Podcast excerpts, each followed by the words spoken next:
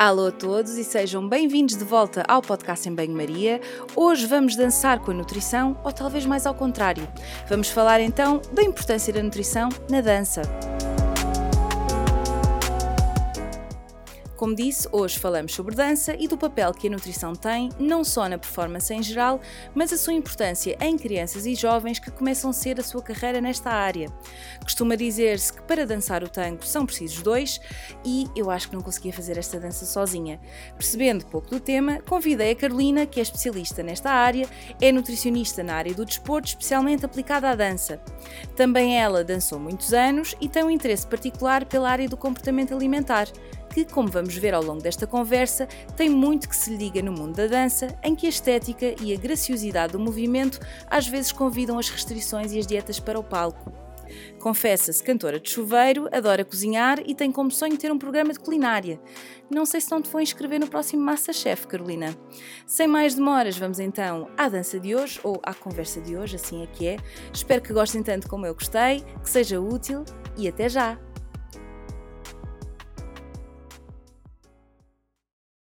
Alô, Carolina. Olha, antes de mais, obrigada por teres tomado a iniciativa de vir falar comigo e apresentar o teu projeto. Uh, estávamos aqui a falar um bocadinho em off, que isto não é tão pouco comum assim. Um, a malta vir falar comigo e dizer-me estou a fazer isto ou estou a trabalhar nesta área, acho que tinha coisas giras para falar contigo no podcast uh, e eu acho que isto é um ótimo exemplo uh, e na verdade já era um tema que já tinha pensado trazer, não conhecia ninguém que trabalhasse nesta área um, e foi assim uh, a oportunidade ideal. Nós hoje vamos falar um bocadinho uh, da dança uh, e de como a nutrição pode ajudar aqui ao baile, não é? Passo aqui. Um, posso usar muitas metáforas, inclusive é no título do, do podcast que ainda não decidi, mas que pode ser qualquer coisa assim bastante, bastante jazzy. Olha, uh, tu trabalhas ou trabalhaste um, com atletas uh, de dança, portanto, uh, dançarinos, é assim que se chama. Eu Sim. tenho sempre, ou bailarinos, fico sempre com alguma dúvida. É, é um, confesso que é uma nomenclatura que eu não sei bem, não é? Mas é. também já me vai explicar. Sim a dança, no fundo, acaba por ser uma modalidade e, portanto, uh, nós não pensamos tanto uh, nisso, porque todos nós, de alguma forma, mesmo que tenhamos dois pés de chumbo, dançamos, uh, mas na realidade há quem faça disto vida.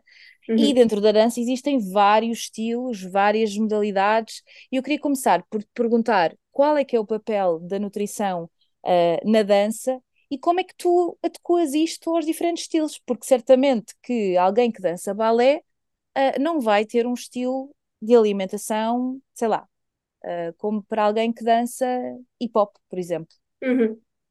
Pronto, começo por explicar aqui a questão de bailarino versus dançarino. Eu costumo utilizar a palavra dançarino exatamente porque bailarino vem muito da dança clássica, vem do ballet clássico, vem do contemporâneo, e há muitas pessoas que são dançarinas e dançarinos de outros estilos, e portanto eu prefiro usar eh, dançarino ou dançarina. Como é que isto se adapta?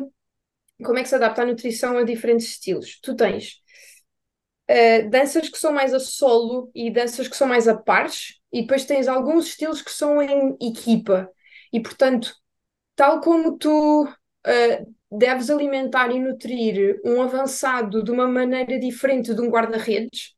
Muitas das vezes também tens de, de, nutrir uma pessoa que é o principal de um bailado ou que é um solista numa battle, por exemplo, comparativamente a uma pessoa que está no corpo de baile ou está na, na equipa, uh, por exemplo, numa competição em, em grupos. E, portanto, a alimentação vai depender de, da intensidade, não só de, da, da, intensidade dos ensaios e da própria peça, como também do tempo em que cada dançarino está em palco. Por exemplo, há dançarinos que num espetáculo de duas horas, se calhar estão em palco 20 minutos e depois tens outros que estão uma hora, mas nessa hora será que estão 20 minutos a andar e, os, e o resto do tempo a dançar ou será que estão uma hora a dançar? Portanto, vai depender da intensidade, do tempo e do papel que, que cada um tem. E depois nós também podíamos estender isto a outras, a outras artes, não é? Porque se pensarmos, por exemplo, no teatro, um, de, claro que aí estamos a, enfim, pensar noutras coisas, mas Uhum. mais em musicais, uh, e pessoas que estão em palco durante duas, três horas e que Sim. estão sempre. Eu aqui há tempos fui ver um musical e eu, bem, eu, eu, eu fiquei do género. Bem, esta gente, como é que eles fazem mais do que um espetáculo, mais do que uma. Enfim, como é que eles fazem isto mais que uma vez? Porque havia uma, portanto, uma sessão mais cedo e uma sessão Sim. mais tarde. Uhum. E o espetáculo era para aí duas horas e meia. Portanto, eu pensei assim, como é que esta gente consegue fazer isto e depois tem todos os ensaios e toda a preparação. E tu acompanhaste, de facto, pessoas que estavam... Queres falar aqui um bocadinho do, do- da tua experiência? Portanto, tu trabalhaste com atletas ou com pessoas que já estão, enfim, eh, ou que trabalham no mundo do espetáculo. Em, em contexto é que tu trabalhaste, ahm, para a malta também saber um bocadinho o que é que, eh, que caso é que tu viste mais? Ok. Eu trabalhei numa, numa linguagem um bocadinho mais oficial, trabalhei com atletas artísticos pré-profissionais, ou seja, eh, bailarinos, e eu aqui uso bailarinos porque era uma escola de balé e de contemporâneo, em, a nível pré-profissional, e portanto eu estava a trabalhar com crianças desde os 10 anos até aos 18, 19, alguns deles já tinham, já tinham 19. E portanto, em, é- era a escola de dança do Conservatório Nacional, onde se faz a preparação para uma vida profissional a partir dos 18, 19 anos, que é quando os alunos saem da escola. Uh, e o objetivo da escola é que a partir, a, a partir do momento em que saem, conseguem fazer audições exatamente logo para, para companhias.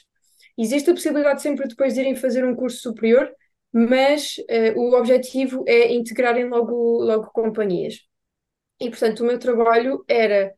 O meu trabalho inicialmente era com um, alunos de décimo e décimo primeiro, portanto, entre os 15 e os, um, entre os 15 e os 16 ou 17, uh, porque a escola identificou aquelas, aqueles anos como os que com mais necessidades e com mais dúvidas e mais questões a nível da nutrição. E que e, e a partir do décimo ano, como é o secundário, uh, diminui o número de horas académicas e aumenta o número de horas de dança. E, portanto, com o aumento da intensidade, com, com os rapazes a fazerem mais lifts, com as raparigas a dançarem durante mais tempo, com os rapazes a fazerem combinações mais, mais puxadas, há aqui uma grande diferença a nível de intensidade, o que leva a que muitos deles tenham mais dúvidas sobre como é que eu me alimento, como é que eu consigo aumentar massa muscular sem aumentar de volume, sem que os meus músculos sejam muito salientes, e como é que eu consigo, e eu vou usar aqui uma, uma expressão, é, uma opinião pessoal, que é como é que eu consigo combater, entre aspas, as minha, a minha genética portuguesa, porque de repente tenho aqui umas ancas maiores do que é suposto e então vê-se e não pode ser e pronto. É este, Não é- este e não tipo é de- só a genética portuguesa, desculpa interromper-te, é, Não, no fundo, é, tu- é muito interessante, tu trabalhaste com uma faixa etária em que o corpo da mulher, especialmente, muda mais. Nós ganhamos Hum. anca, ganhamos mamas, Uhum. eh, peito, não é? Eh, rabo, e portanto não deixa de- não é só eh, uma questão da nossa própria fisionomia genética, se bem que Uhum. podemos alegar que se calhar, ahm, não sei, este eh, europeu eh, ou os nórdicos possam ter uma fisionomia diferente, não sei, Eh, mas, mas perceba, perceba aquilo que tu estás a dizer em Uhum. termos eh, mais da, da gíria e aquilo que nós. É um bocado como aquela coisa que se diz, que não é tanto assim, hoje em dia, eh, co- que, que a mulher eh, portuguesa é pequenina como a, como a A sardinha. sardinha. Eu tenho 1,78m, portanto, eh, eu percebo o que tu estás a dizer, mas no fundo, tu acabaste e, e mencionaste agora um aspecto mais eh, relacionado com a estética. Um, acho que o teu trabalho foi aqui uma, uma combinação muito interessante entre a clínica e a comunitária, não é? Porque apesar de tudo, eh, estás eh, ligada e, e dares eh, acompanhamento a estes, estes jovens, mas também tens aqui um papel de, de educação alimentar importante. Uhum. Já vais, já vais explicar um bocadinho. Queria só pegar eh, neste aspecto realmente da estética que é que me parece muito importante. Como é que isto é gerido? Porque eh, falaste aqui, por exemplo, como é que eu uh, ganho volume, ou melhor, como é que eu ganho peso sem ganhar uh, grande volume aqui e ali, um, até porque quando nós falamos em desporto e em performance, desportiva, não é? Uhum. Uh, temos aqui algum tipo de objetivos. Uh, a dança também tem aqui questões estéticas que não, que não têm só que ver com a forma como aparenta, mas também a capacidade da pessoa de uh, fazer determinados movimentos e uhum. conseguir uhum. um, ter uma maior ou uma melhor prestação. Como é, como é que se gera isto sem, eh, de forma a evitar que, que a pessoa acabe, não, não tenha um problema, uh, evitar que tenha um problema do comportamento alimentar, por exemplo, deve ser super desafiante.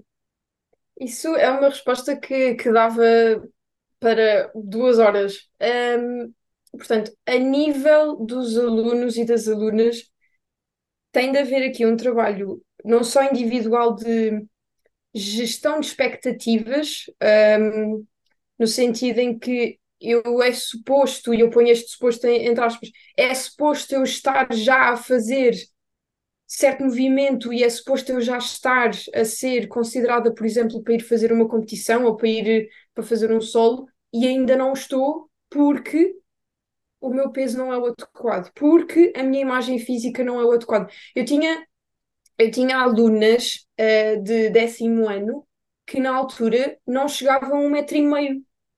E portanto, uma bailarina tipicamente quer-se pequenina mas o pequenino está entre 1,60m e 1,67m, para aí, ou seja, não pode ser nem muito pequenina nem muito alta.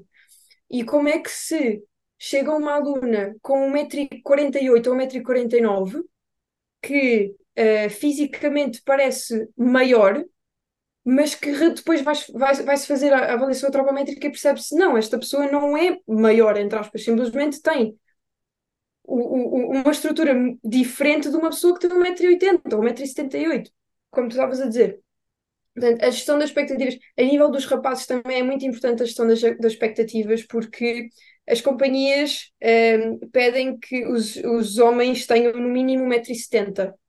E, e alguns dos alunos tinham 1,68m, 1,67m, e portanto era, era engraçado porque eles às vezes vinham ter comigo todos juntos e olha, mete-nos aqui todos e ver quem é, vamos ver quem é que cresceu.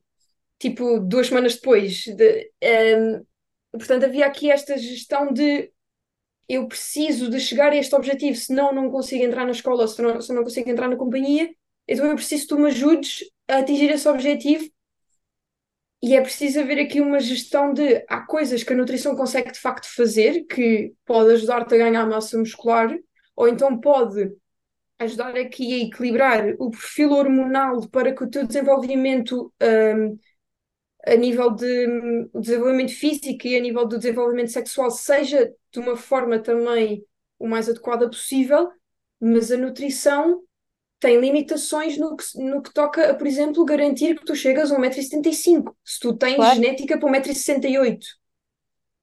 Uh, e portanto era esta aqui uh, o, o papel principal a nível individual era este. Depois havia também questões mais práticas de uh, eu preciso de energia e preciso de energia rápida para fazer a aula, mas eu não quero comer antes, porque não, não quero que as pessoas me vejam a comer, ou não gosto de comer uh, antes de ir para uma aula porque fico com a barriga cheia, fico com a barriga um bocadinho maior, ou não gosto de beber água porque a água enche também a barriga e, portanto, só prefiro comer depois.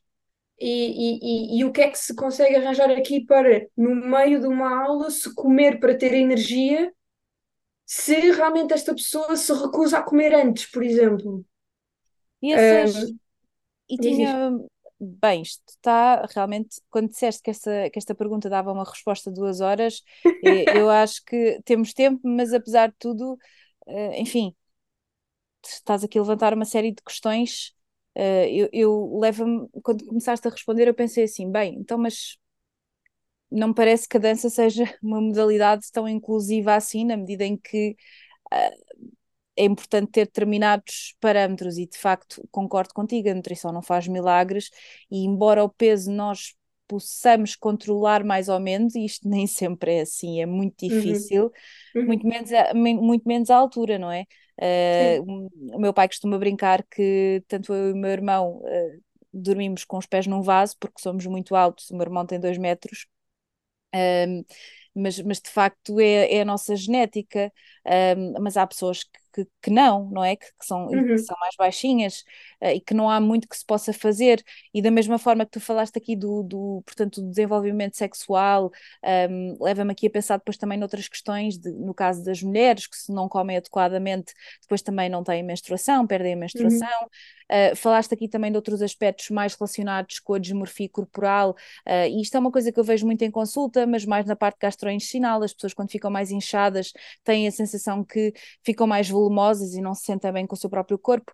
Uh, em algum ponto deste acompanhamento, existia a participação de, por exemplo, de psicólogos que pudessem ajudar, porque estamos a falar aqui de uma fase muito crucial do desenvolvimento em, do ser humano, não é? De, de, são idades muito, muito importantes que depois podem determinar um, a forma como, uh, enquanto adultos, se veem e veem o seu próprio corpo, constroem a ideia do seu próprio corpo. Um, uhum. Não sentiste. Não, eu, eu pessoalmente iria sentir. Já é desafiante trabalhar com o comportamento alimentar, mas nestes contextos parece que ainda que ainda existem mais desafios. Não sentiste, de certa forma, com esta, com, neste trabalho, e aqui só a título de curiosidade, um bocado um, de pés e mãos atadas, em, alguns, em algumas situações?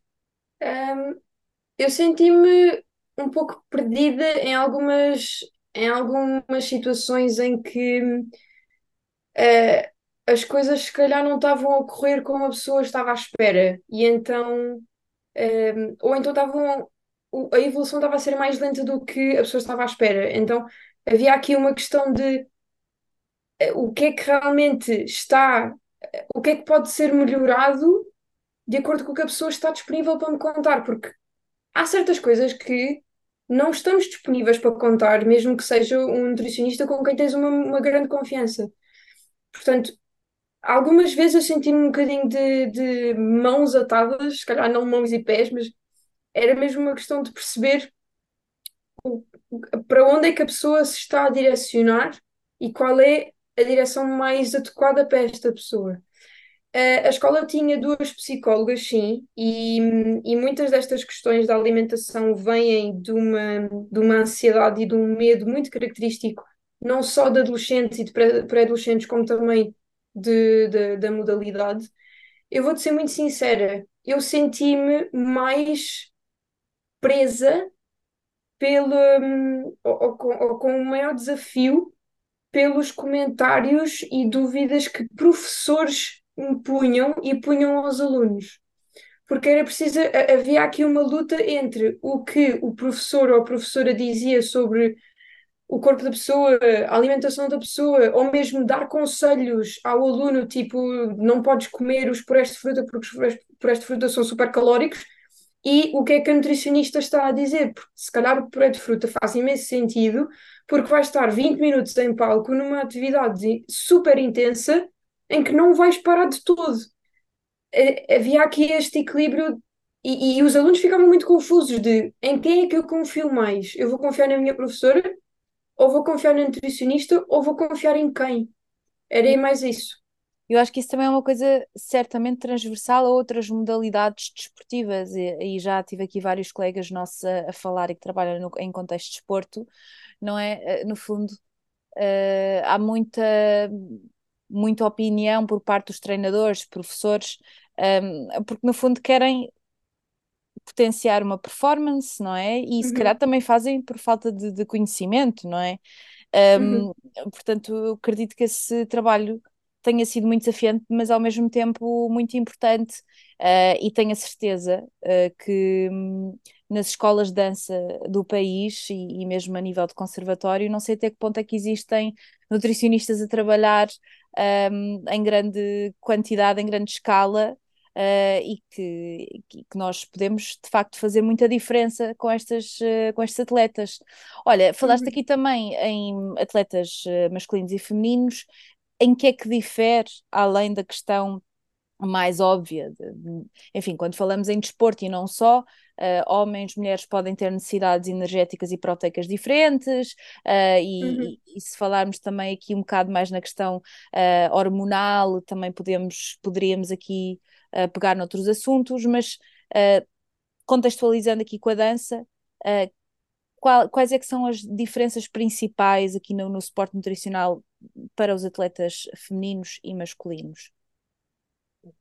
Hum, isso vai depender muito também dos objetivos de cada um. Ou seja, uh, o suporte nutricional uh, vai depender do estado biológico e de maturação em que cada um está. Portanto, uh, se calhar os, os alunos do sexo masculino têm um desenvolvimento mais tarde e, portanto, se calhar vão precisar de mais energia uh, por volta dos 15, 16, contrário, um, comparativamente às alunas do sexo masculino, feminino que se calhar precisam de mais energia entre os 14 e os 15 porque têm um desenvolvimento mais cedo e, portanto, a nível energético há esta questão de, de equilibrar.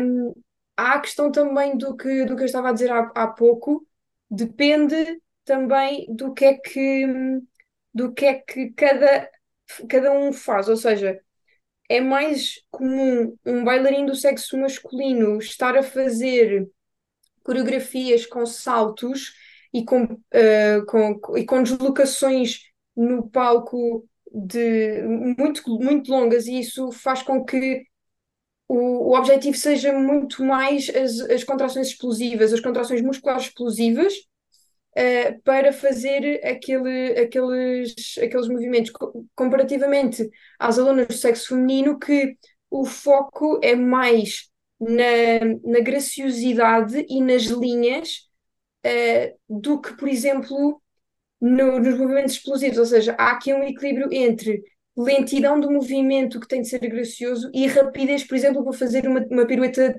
tripla ou para fazer o mais clássico que são os 32 fletes na, na, no Lago dos Cisnes. Mas têm menos, um, menos movimentos explosivos e utilizam mais as fibras musculares, por exemplo, do tipo 2 e do tipo 1, do que os atletas masculinos, pela forma como os atletas masculinos são um, papel que ocupam, são... Eh, exato, o, exato. papel que ocupam no, no, no, palco, não é? Exato. Só para a malta que falaste aqui em termos eh, assim mais complexos e, e, e vou, vou utilizar aqui uma analogia para quem não, não está no mundo da, da nutrição e até na, na área da saúde, só vou utilizar aqui se calhar uma, uma analogia e colegas do desporto vão dizer, Margarida, que uh, comparação tão estúpida, uh, mas acho que se calhar quando falas em movimentos explosivos, por exemplo, se estivermos a falar de um atleta que faz uh, distâncias muito curtas e que faz velocidades, precisa daquela, daquele boost, uh, aquela energia rápida, em comparação com, por exemplo, um atleta que faz. Uh, uma maratona. Uma maratona. Se calhar uma maratona estamos aqui a falar de, de, de um tempo muito prolongado. Ah, e, e, também não estamos a falar, enfim, temos aqui este aspecto da graciosidade, se calhar de um, um salto em, em altura, por exemplo, mas também é preciso uma, todo um aspecto de, de explosão de movimento. Mas no fundo, aquilo que tu estás a dizer é que a nutrição vai muito. Isto depois tem que ver, e quem.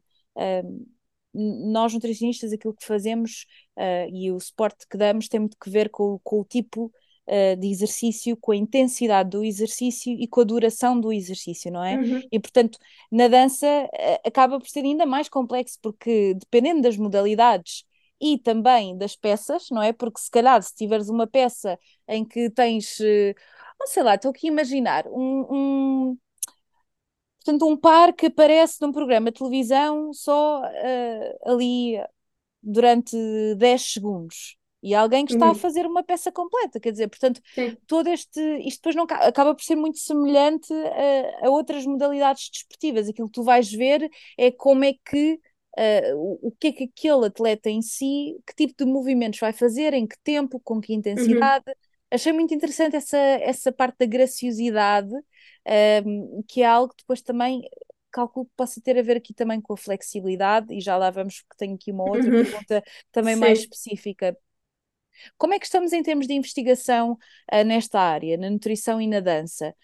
Um, há uma grande disparidade, há falta de evidência, há, muitas, há muitos estudos numa determinada modalidade e não noutra, ou não há estudos de todo. Uh, também trabalhaste com uma. Uh, tu, parece que estou aqui a enfiar perguntas numa só, mas à medida que vou fazendo perguntas e como vais respondendo, eu vou pensando: caramba, isto é realmente complexo. Uh, é. E tu trabalhaste com uma faixa etária muito específica, não é? Com, com adolescentes. Sim. Como é que está a investigação Ora, neste sentido? No mundo da dança no geral, existe muito pouca investigação científica nas danças urbanas. Portanto, tudo o que seja hip hop, breakdance, crump, popping, locking, tudo o que seja danças urbanas, é, há muito pouca investigação. Porque é um mundo que ainda está muito na, na, na sombra e, e, e, só agora é que está a sair um bocadinho. A nível, por exemplo, das, das, danças de salão, que é todo um outro mundo, porque existem dezenas de danças de salão e cada uma tem as suas, as suas especificidades, existe um bocadinho mais de investigação e como uh, é uma dança que é muito a pares, uh, que funciona a par, há aqui um bocadinho mais de equilíbrio entre estudar com homens e estudar com mulheres. A nível das danças clássicas, portanto, o ballet, o contemporâneo, o jazz, existe alguma investigação a nível de adultos, mas quando tu vais ver estudos, os N's são tipo 43. Ou... Quando tu dizes os N's é, portanto, é, é, a amostra. A, portanto, o número de pessoas que são estudadas, não é? Isto Exato. é malta que não, que não está dentro deste, desta linguagem, temos às vezes de, de, pensar nisso. Eu, eu faço exatamente a mesma coisa, Carolina. Às vezes estou, estou a tentar explicar para o público em geral, mas é muito difícil, não é? E estamos a, Sim. Mas no fundo o N, N igual a, é a população, portanto é a amostra, aquilo que, o número de pessoas que são estudadas, no fundo. Sim. É, então, por exemplo, tu tens desportos em que tu consegues ter um estudo com mil pessoas ou 500 pessoas na dança, se tens uma amostra de 50 pessoas, já é um estudo bastante grande. Um, a nível de crianças e de adolescentes, por uma questão de ética, é mais difícil fazer investigação com crianças adolescentes, porque precisas sempre do consentimento do, dos encarregados de educação e precisas também do assentimento dos, de, mesmo de, das crianças, que muitas vezes não percebem para que é que serve a investigação, portanto têm mais dificuldade em aceitar. Existe muito pouca investigação uh, nos, uh, nos adolescentes masculinos, porque existem muito menos adolescentes masculinos a irem para a dança no geral, e portanto fazer um estudo é muito mais complicado. Um, e, e, eu lembro-me quando estava a fazer o relatório uh, para, para o conservatório, encontrei duas, acho que foram duas referências com atletas masculinos, sendo que uma delas era de 1989. Que era, e, e, isto na investigação faz, um, faz, um, faz uma grande diferença. A data em que a investigação foi feita. Portanto, é preciso mais investigação, não só nesta faixa etária, como também nesta, nesta modalidade, nestas modalidades. É, é curioso dizer isso, porque normalmente, quando falamos em desporto, e não só, uh, as mulheres acabam por ser um bocadinho uh, esquecidas na investigação, é um facto. Hum. Mas neste caso, percebe-se, não é? Porque também, se calhar, há uma maior prevalência de mulheres a, a praticar dança do que, do que homens. Uh, uhum. E entendo o que diz em relação a, voltando aqui um bocadinho à questão das amostras, uh, porque, imagina, se fores, se estudares atletas de futebol, normalmente num, num clube, num só clube tens muitos atletas que fazem claro que têm necessidades muito diferentes, mas têm mais ou menos o, o, os mesmos, ou, ou, é mais fácil encontrar atletas que tenham mais ou menos o mesmo esquema de treinos e o mesmo uhum. esquema de exercícios.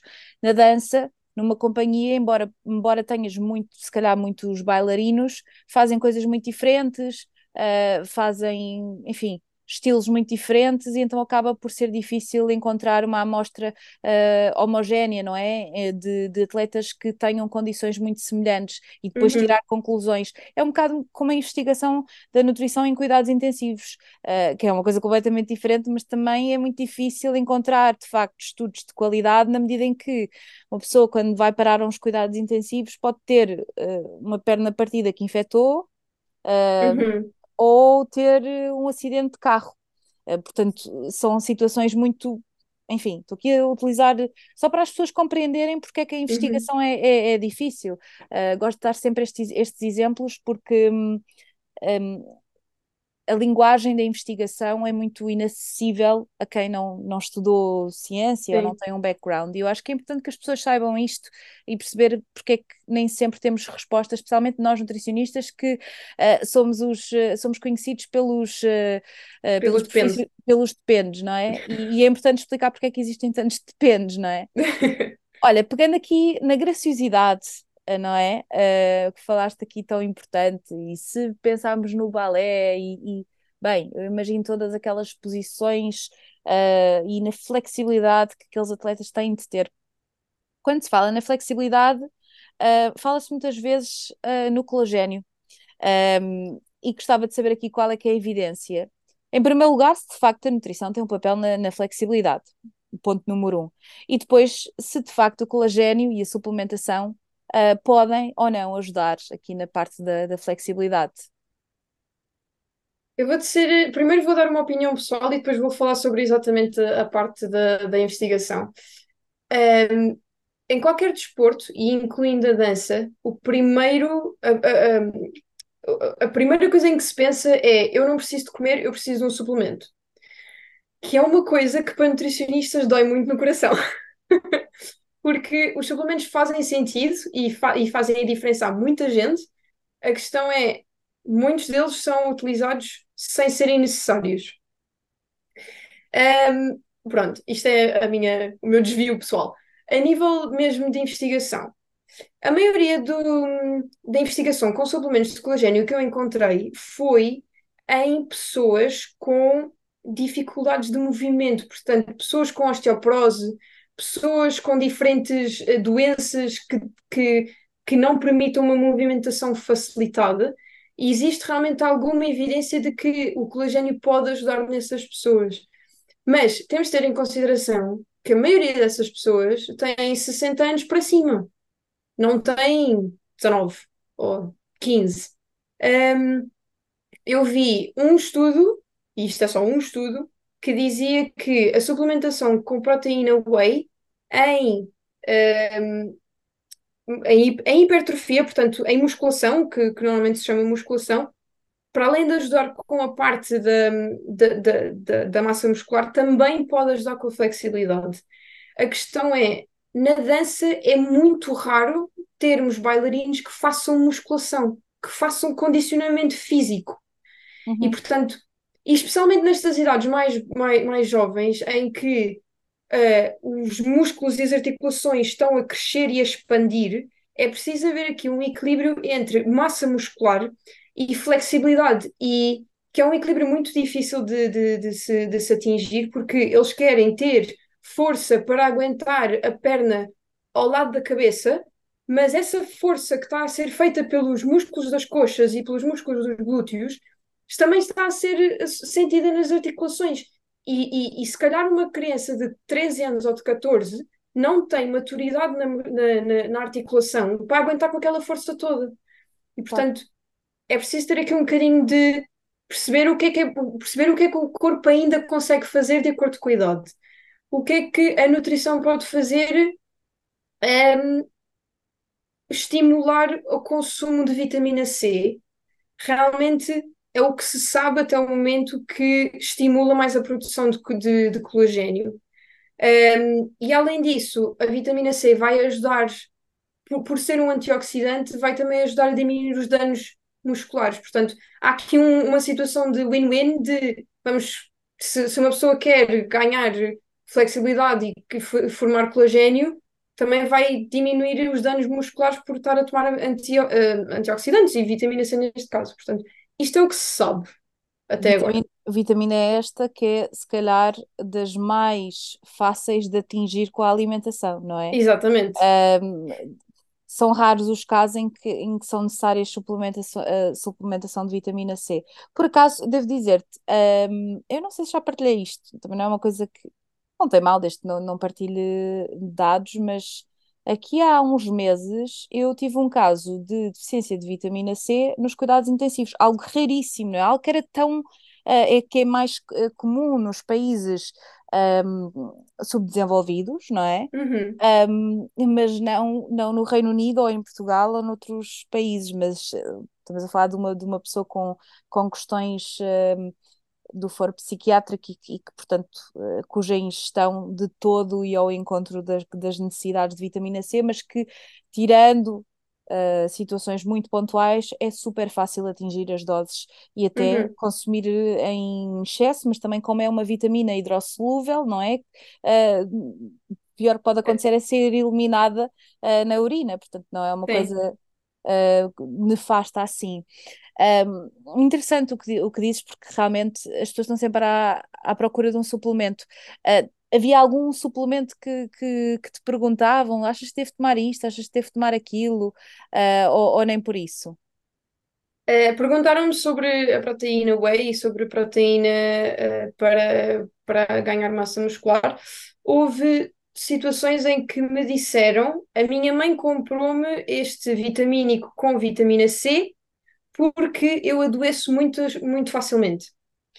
Okay. E, e isto aí podíamos fazer mais um, mais um episódio do podcast sobre hum, o que em inglês se chama Low Energy Availability, portanto, baixa uh, disponibilidade energética, que realmente não só é comum em bailarinos, como propencia que a pessoa fique doente muito mais, muito mais vezes, mesmo com coisas tão comuns como uh, uh, uma constipação. Portanto, há aqui, aqui um, um medo de a minha filha constipa-se muitas vezes, ou tem muitas infecções urinárias, ou tem muitas.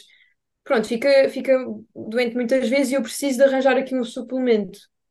Isso, é, isso que falaste está relacionado com o REDS? Sim, sim. O, Red, o REDS, uh, o REDS é. Uh, em inglês é Rel Relative Energy Deficiency in Sports, portanto, um, falta de deficiência energética relativa no desporto, uh, que é as consequências, basicamente são as consequências da, da, da leia. Basicamente, e, e, há um episódio sobre isso, portanto também posso deixar sim, isso sim. nas notas do, do episódio. Uh, quando de uma forma muito simplista, quando não há uma ingestão adequada, não é? Quando, quando não existe uma disponibilidade energética, um, isto acontece e é muito mais visível, ou melhor, em termos de sintomatologia, é mais fácil de detectar nas mulheres, não é? Porque um dos principais um, ou um dos sintomas é a perda da menstruação. Exatamente. Mas isto também acontece uh, nos homens, portanto, alterações uh, uh, metabólicas, alterações que podem comprometer não só a saúde metabólica e, no caso, neste caso, as hormonas sexuais, mas também a uhum. imunidade, não é? Portanto, quando nós não, não ingerimos o suficiente e depois também temos um despendo energético tão grande e uma carga de treino tão, tão pesada que, que às vezes a modalidade assim o exige, estas situações acontecem. Um, Sim. Diz, era o que era o que eu ia, era o que eu costumava dizer um, para explicar um bocadinho o que é esta baixa disponibilidade energética e eu espero que, que, que, que não seja muito diferente do que já foi dito. Um, quando o nosso corpo não tem energia suficiente para sobreviver, começa a desligar os sistemas que não são essenciais à sobrevivência. Ou seja, não há sobrevivência imediata. Portanto, uhum. o sistema reprodutor não ajuda à sobrevivência do próprio, ajuda à sobrevivência da espécie, mas realmente numa situação em que não há energia, não vamos estar a gastar energia a fazer a parede do endométrio. E se não há energia suficiente, se calhar vamos desligar aqui um sistema que, apesar de ser muito importante a longo prazo, o sistema imunitário a curto prazo, se calhar não vai fazer sentido estar ativado naquele momento, porque gasta realmente bastante energia. No fundo, se, se estivermos aqui a falar na parte reprodu da, da, reprodução, uhum. uh, para gerar uma, um bebê é preciso, são precisas muitas condições, não é? E, e, portanto, também é uma. Isto, o nosso corpo está bem feito, costumo Sim. dizer isto, mas realmente nós não.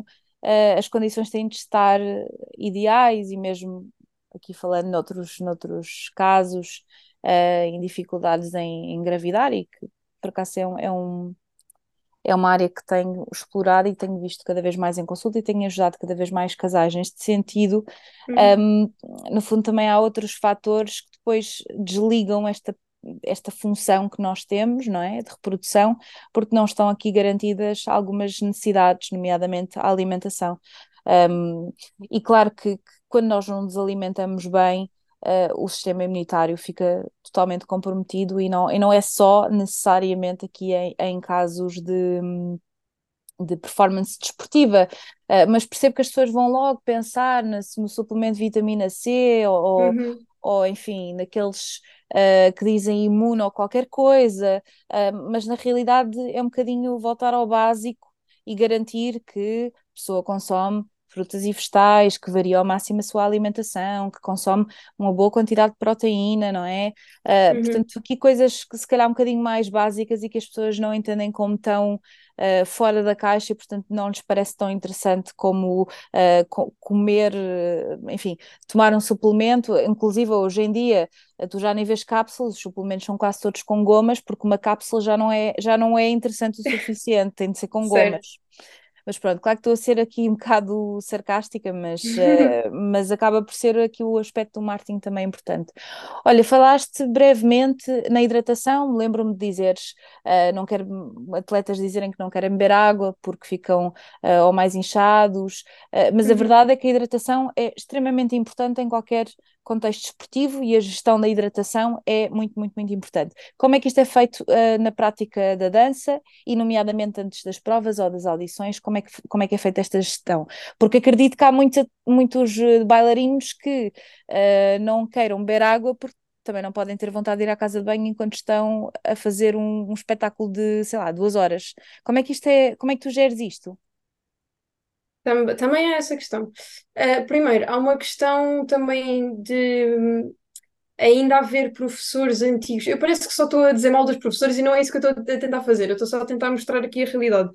Ainda há alguns professores de velha guarda que defendem que não é preciso beber água durante, durante uma aula ou um ensaio, quer que seja, exatamente porque aumenta a barriga ou então a água fica a chocalhar no estômago e é desconfortável, etc. Pronto. Um, o que se percebe é que esta população não tem hábitos de hidratação. Não é comum, ou seja, é comum eles terem todos uma garrafa muito bonita, não é comum eles andarem com a garrafa atrás. Porque eles esquecem, porque de repente há outra coisa para beber, porque de repente há um sumo que é muito mais giro, portanto, pronto. Um, como é que se faz esta questão? Isto foi um trabalho que eu, que eu, que eu trabalho, que, um trabalho que eu trabalho, um, uma coisa que eu fiz com eles, um trabalho importante para desenvolver com eles, é, que foi a questão de perceber quanto é que eles suavam, eles e elas suavam por ensaio ou por, ou por teste, ou quer que seja. Havia alguns alunos e alunas que vinham ter comigo a dizer: Eu sou muito mais do que toda a gente, eu sou horrivelmente e, e eu às vezes passo no chão e, a, e, as minhas costas deixam uma mancha de suor e depois as pessoas escorregam. Portanto, havia aqui esta questão de comparação com os outros, de eu não quero suar mais, suar mais que os outros.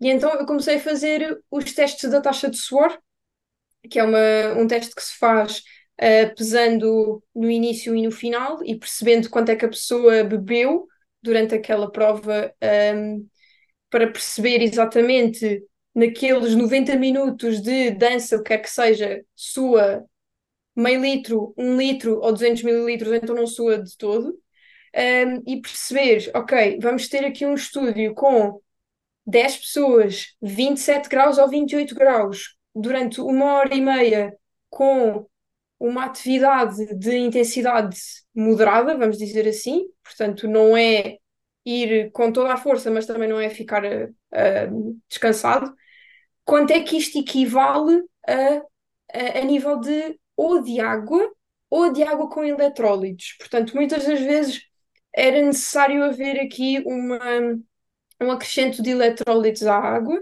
especialmente nos casos em que soavam realmente bastante. Um, a partir do 1% começa-se a pensar 1% de, de, de, de peso que se perde a fazer aquela atividade. Começa-se a pensar na, na necessidade de eletrólitos. Alguns deles já estavam a beber bebidas isotónicas, um, portanto, aqueles pós de, de açúcar com eletrólitos que se põem dentro da água, portanto, aí já não era preciso. Uh, nos dizes... mais novos. Diz, Desculpa, quando tu dizes eletrólitos, sódio, potássio, magnésio, portanto. Cálcio, exato. Exatamente. Para a malta uh, pronto, compreender o que é que estamos. Porque realmente há, isto é, é, é, desafiante. O trabalho é. de literacia em saúde é muito desafiante, porque para, para ti e para mim, eletrólitos é uma cena super básica, mas há malta que sabe lá o que, é que são eletrólitos, não é? Portanto, era mais para dar sim. esse contexto. Sim, sim. Mas Eletrólito, eletrólitos ou sais, muita gente uh, conhece aquilo por sais. Sim, um, claro. Mas a questão foi, nos mais novos, um, com algumas exceções, não era necessário, não era necessário, não era necessário, desculpa, uh, dar estes chás, um, mas a partir, por exemplo, dos 15, 16, especialmente nos rapazes, por uma questão hormonal, por uma questão de desenvolvimento, um, era de facto necessário dar aqui um bocadinho de sais. Eu tive um aluno que suou 1 litro e 400 mililitros numa hora, numa aula de 90 minutos. Ou seja, é perder não, ele perdeu, não, ele perdeu 1 kg e 400 gramas só em 90 minutos, só em água. Portanto, é preciso é, perceber aqui. É, é curioso, isso. Eh, quando estavas a explicar uh, a questão do suor, de que, de que eles se queixavam, a dança quase que funciona como tu, totalmente ao contrário se formos falar de outras modalidades, porque noutras modalidades essa pessoa não sua é porque não fez nada, não é? Do género, eu não suei, eu nem sequer suei. Uh, no outro dia estava a falar com uma amiga, ah pá, chegar a casa, ah pá, nem me apetece tomar banho, nem sequer suei. Estávamos, vinhamos do ginásio. Uh, mas na dança há um, há um incómodo, lá está, aqui também tem que ver com a parte estética e funcional uhum. do próprio exercício, não é? Porque se uma pessoa tiver a suar imenso e tiver, por exemplo, a fazer um exercício de pares, Exato. Uh, pá, não só não é cómodo, Uh, se bem que eu acredito que, que, os bailarinos estejam super habituados a isto, mas depois também escorrega. Eu, eu tenho hiperidrose, Exato. eu subo imenso das mãos um, e, e eu, eu, dancei, uh, ok, de uma forma muito recreativa, já lá vamos. Eu, eu tive uns Conta-me tudo. Tive uns tempos que fiz. Um, fiz um bocadinho de, de kizomba, de lady styling e, e semba e uhum. coisas assim. Um, não tenho muito jeito, para ser sincera, não tenho muito. Gosto muito de gosto muito de kizomba, adoro. Um, e kizomba, quero aprender bachata, quero aprender salsa e tudo mais. Epá, mas eu sempre tive muito este incómodo, não é? Caramba, porque estou a suar das mãos, como é que eu vou dar a mão ao par? Quer dizer, tenho que estar sempre, olha, desculpe lá, uhum. imagino alguém que não sua só das mãos, mas que está a suar não sei quantos mililitros e que tem de se agarrar ao par, tem de uh, levantar Sim. o par, tem de dar piruetas e tem de se, de, de, não é rastejar no chão, mas no fundo deslizar, porque há, há movimentos que implicam isso. Sim. Dizer, é a parte funcional, não é? Mas é curioso como a dança funciona quase de uma maneira uh, quase contrasta com, com as preocupações que se calhar outros atletas de outras modalidades têm, não é? É, é curioso Sim. pensar assim. É, não só é a questão de desconforto individual, eh, em algumas situações pode haver aqui um bocadinho de perigo a nível de grupo, porque realmente pode, alguém pode escorregar, ou então agarra-se nos antebraços e de repente escorrega-se e a pessoa, e, e a claro. pessoa cai. Existe essa, essa questão.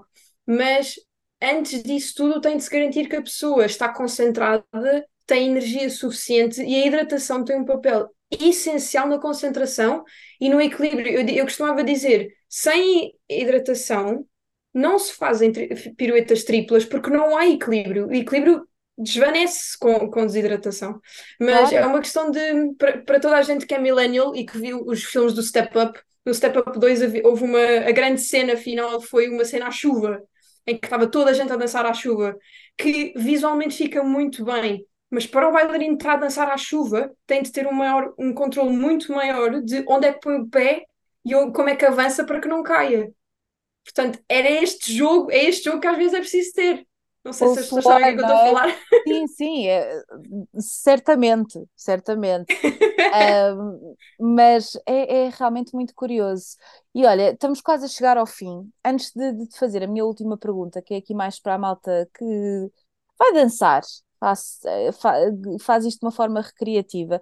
Eu digo-te uma coisa: quando vou sair à noite e estou muitas horas a dançar, eu tenho de chegar a casa e não é só pela questão de beber uns copos ou, ou não, eu tenho de uhum. repor aquelas energias e às vezes quem, quem nunca, a pessoa sabe que teve uma boa noite, uh, uma boa saída à noite a dançar, quando no dia a seguir está com dores nas pernas, que fartou-se dançar e foi.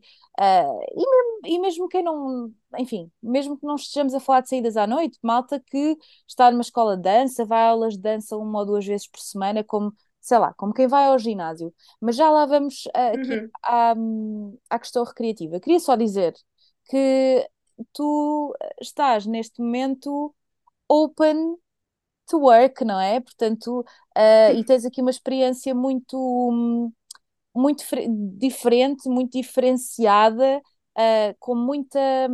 Deste aqui vários exemplos de como a nutrição pode fazer a diferença e de como pode ser tão complexa, não só em miúdos, adolescentes que, que querem seguir esta carreira, mas também, uh, portanto, escolas de dança que de facto uhum, beneficiariam de ter um nutricionista para acompanhar os seus atletas, não só os recreativos, mas acima de tudo aquel, aqueles que, que o fazem de uma forma uh, mais de alta performance e, portanto, e fazem espetáculos, e até, quem sabe, atores que fazem musicais, não é? Caramba, uhum. uh, pensar na quantidade de horas e nos treinos que têm de ser feitos e ninguém pensa que o nutricionista faz toda a diferença neste, neste, neste contexto. Portanto, uh, Carolina, eu queria mesmo deixar isto aqui claro, porque acho que há poucos nutricionistas uh, em Portugal que têm esta experiência, este conhecimento que tu hoje trouxeste e, e, e muito bem. Portanto, queria alguém que está aqui, uh, atletas não só, mas malta que, que esteja em escolas de dança. Pá, uh, meter um nutricionista lá, está bem? É, Sim, fica aqui, sim, fica aqui a dica. obrigada. E especialmente se têm bailarinos a ir a competições, porque muitas escolas eh, levam alunos a competições para aumentar o, o, o alcance, e, e- mas realmente preparar um bailarino para uma competição não deve ser visto de uma maneira diferente de qualquer outro atleta. Claro. Portanto, obrigada. Não, acho que acho que que é não só o teu trabalho, pronto, e dizer Carolina está aqui disponível e quer muito trabalhar nesta área, até porque tem um crossover muito interessante com o comportamento alimentar, uma área que tu também ah, gostas e que já, já partilhaste aqui eh, em off, Ah, Uhum, mas acima de tudo para que as pessoas compreendam o papel da nutrição nestas, nestas modalidades. Olha, por uhum. último, que estamos mesmo no fim, de fo- para quem dança de forma recreativa Uh, deve procurar um nutricionista e porquê? Isto é a mesma coisa que se perguntar a uma pessoa que vai jogar futebol três vezes por semana num clube se devia ir um nutricionista ou não. Não, se, não, não acho que se deva, que se deva ver a dança como uma coisa à parte. Eh, deve-se olhar para a dança como eu vou fazer uma atividade física, eu vou movimentar-me, vou mexer o corpo e isto vai estar associado a ter uma alimentação adequada. Há kizomba, ao jazz, ao heels, ao high heels, o que quer que seja, porque existe um papel de alimentação mais adequada para cada estilo de dança, independentemente de se se faz uma vez por semana ou 400 horas por, por semana. É independente. Não, não... E, e realmente qualquer nutricionista vai dizer. Pelo menos uma vez na vida, ir a um nutricionista é absolutamente essencial, só mesmo para perceber como é que está a alimentação desta pessoa. Nem que seja só para isso, é Claro, essencial.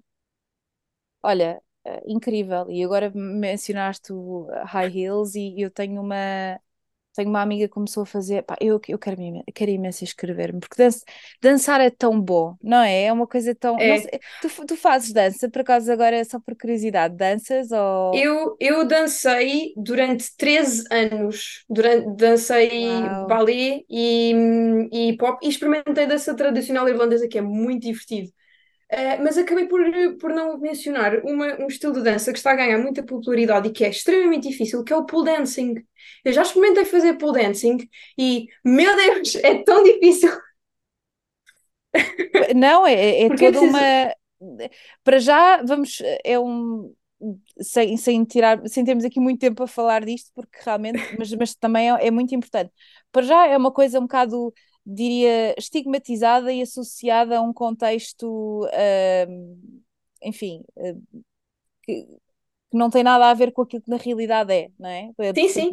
é, é dito na gíria dança do varão. quando é, acho que há um certo, não sei, posso estar errada. Sim, sim. Não, não, não, não, está tá certo, está certo. Mas acho que normalmente, ainda bem que está a ganhar cada vez mais uh, fama e que as pessoas estão a interessar, porque sempre foi uma modalidade que ficou um bocadinho no cantinho uhum. pelo, pela, pelo preconceito que é associado. Uh, portanto, eu acho, acho ótimo, adorava experimentar, nunca experimentei, mas imagino o quão difícil é e a é. capacidade de. Portanto, aqui mais a questão da força, não é? Deve ser, deve uhum. ser super difícil. Uh, enfim, acho que aquilo até se, há uma certa, um certo crossover com a ginástica acrobática também, não é? Eh, há muita. Sim, uh, mais ou menos, sim. E é muito difícil, não é? Uh, mas, mas novamente aqui a nutrição pode de facto fazer toda, toda a diferença.